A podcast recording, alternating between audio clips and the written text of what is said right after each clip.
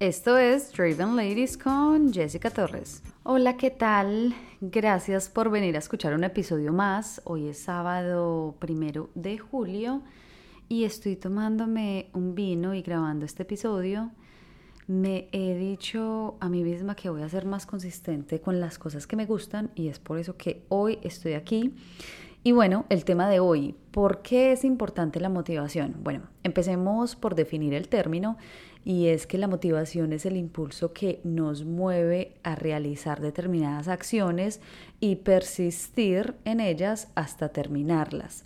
Y pues es que ahora, obviamente este es un tema como muy cliché, ahora con las redes sociales, pues que muchas personas hablan de estos temas muy a la ligera y también por otra parte, como pues en las redes sociales solo se publican los mejores momentos, los logros, pues muchas personas podemos pensar que nos falta motivación para lograr todas nuestras metas. Y bueno, lo cierto es que todos tenemos momentos en donde estamos con la energía súper alta, en donde estamos tomando mucha acción hacia nuestras metas, nos sentimos motivados y pues también momentos en los que estamos con la energía muy baja o momentos en los que estamos hasta en crisis. Entonces, ¿Qué podemos hacer en esos momentos? Pues porque lo más difícil es traer esa motivación en esos momentos donde nos sentimos en baja con cero energía. Y bueno, claramente es importante descansar en estos momentos, tomar tiempo para nosotros, pero también pararnos lo antes posible y hacer las cosas que sabemos que tenemos que hacer. Aquí a continuación te voy a contar cinco cosas que puedes hacer para traer otra vez esa motivación de nuevo a tu vida y obviamente si está en ti, mantenerla. Número uno, desde hace muchos años he sabido la importancia de la visualización pero últimamente la he tratado de utilizar más como que diariamente.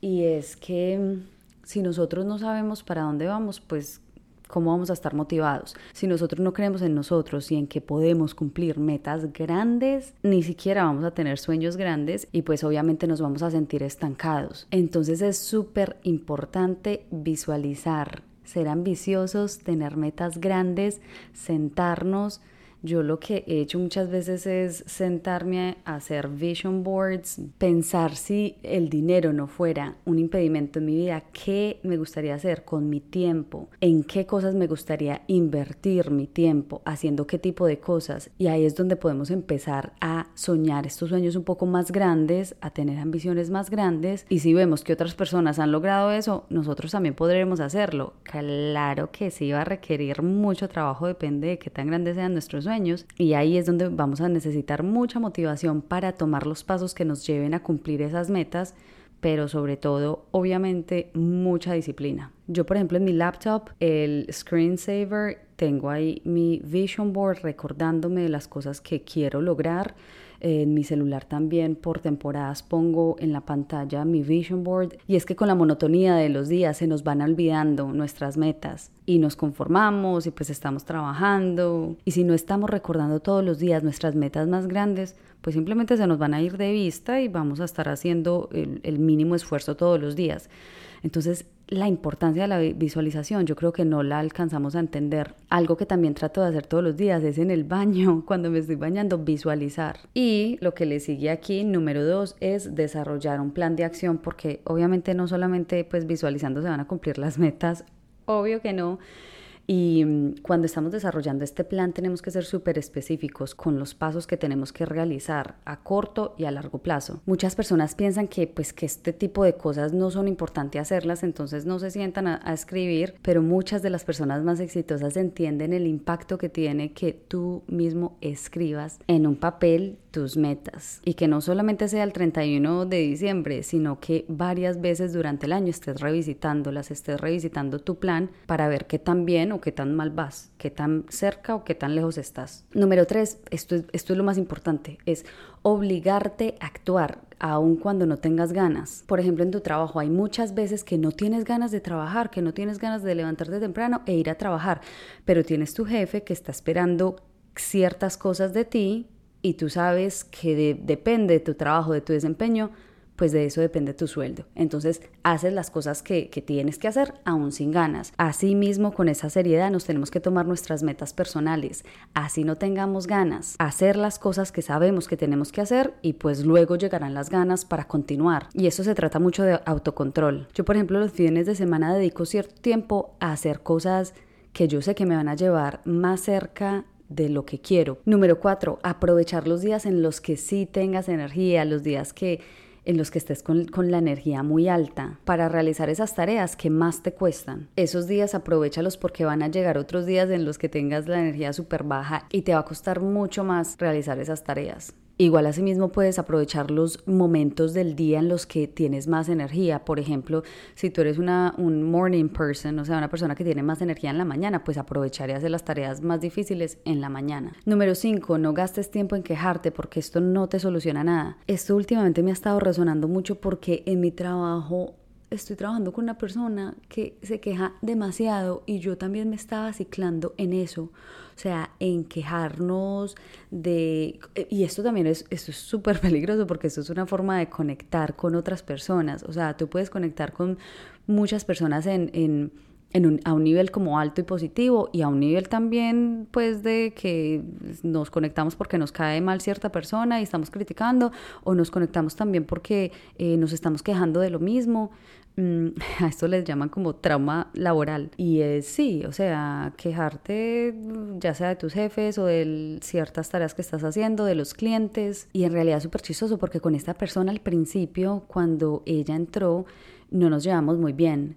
Pero vi que esa era una forma en la que no, como que nos podíamos conectar y conscientemente me empecé a quejar con ella, pero ya se volvió como un ciclo tan negativo que siempre las conversaciones se trataban de eso, de queja, y o sea, ya me cansé, literal, ayer fue como que ya decidí no darle más energía a eso y simplemente si se está quejando, no responder, o sea, no ciclarme ahí y seguir con mi día.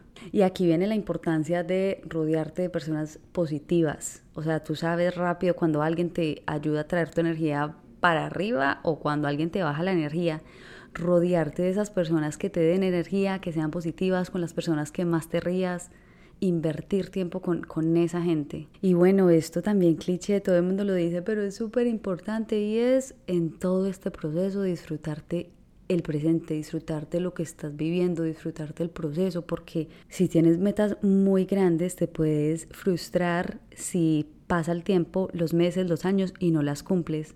Entonces aquí va la importancia de recordarnos que si tenemos esas metas súper grandes y estamos tomando pasos para cumplir esas metas, esos pasos nosotros los tenemos que disfrutar, porque si no los disfrutamos, esa meta grande no va a ser sostenible y simplemente nos vamos a rendir, en, en, cualquier momento vamos a tirar la toalla. Una frase que hace poco la escuché y que me gusta mucho es que, ¿cómo vas a fracasar si no paras? O sea, si tú no paras de tomar pasos hacia esa meta, no hay forma en que tú fracases, porque siempre va a haber movimiento, siempre vas a estar in progress, o sea, siempre vas a estar evolucionando y acercándote más y más y más a esas metas. Y antes de empezar este podcast, la verdad, no tenía mucha energía, pero ya hasta me siento con más energía de cuando empecé. Entonces, bueno, es recordando, es recordarnos todo esto a nosotros mismos, nosotros ya sabemos, nosotros mismos ya sabemos que nos trae energía. Por ejemplo, hay personas que que no les gusta como la estructura en el día. A mí, por ejemplo, yo soy una persona que a mí me sirve mucho la estructura en las mañanas para empezar el día de manera positiva, hacer las mismas cosas. Por ejemplo, yo ya sé que el ejercicio por la mañana me trae energía. Esos momentos en la mañana donde me tomo un café y me relajo un ratico antes de trabajar, eso a mí me trae energía. Meditar las dos veces que lo hago en el mes también me trae energía. Hablar con ciertas personas me trae energía. Entonces hacer más de esas cosas y en los momentos que no, que no nos sintamos muy bien, pues, pues ser gentiles con nosotros mismos, pero también ser nuestros mayores motivadores. Y el paso número uno, lo que dije, visualizar, visualizar mucho, visualizar nuestras metas, esas cosas que queremos y que nosotros sabemos. Si esos sueños están en nosotros, es porque nosotros tenemos la capacidad de hacerlo realidad, pero tenemos que mantenernos súper enfocados y súper disciplinados. Y bueno, pues con esto los dejo. Eh, quería hacer un episodio de esto porque pues las chicas que he invitado al podcast y en sí todo el tema de este podcast es eso, es empoderarnos, tomar pasos hacia nuestros sueños más grandes y pues cumplir todo lo que queremos cumplir. Así que gracias por escuchar este episodio y nos veremos en la próxima. Chao.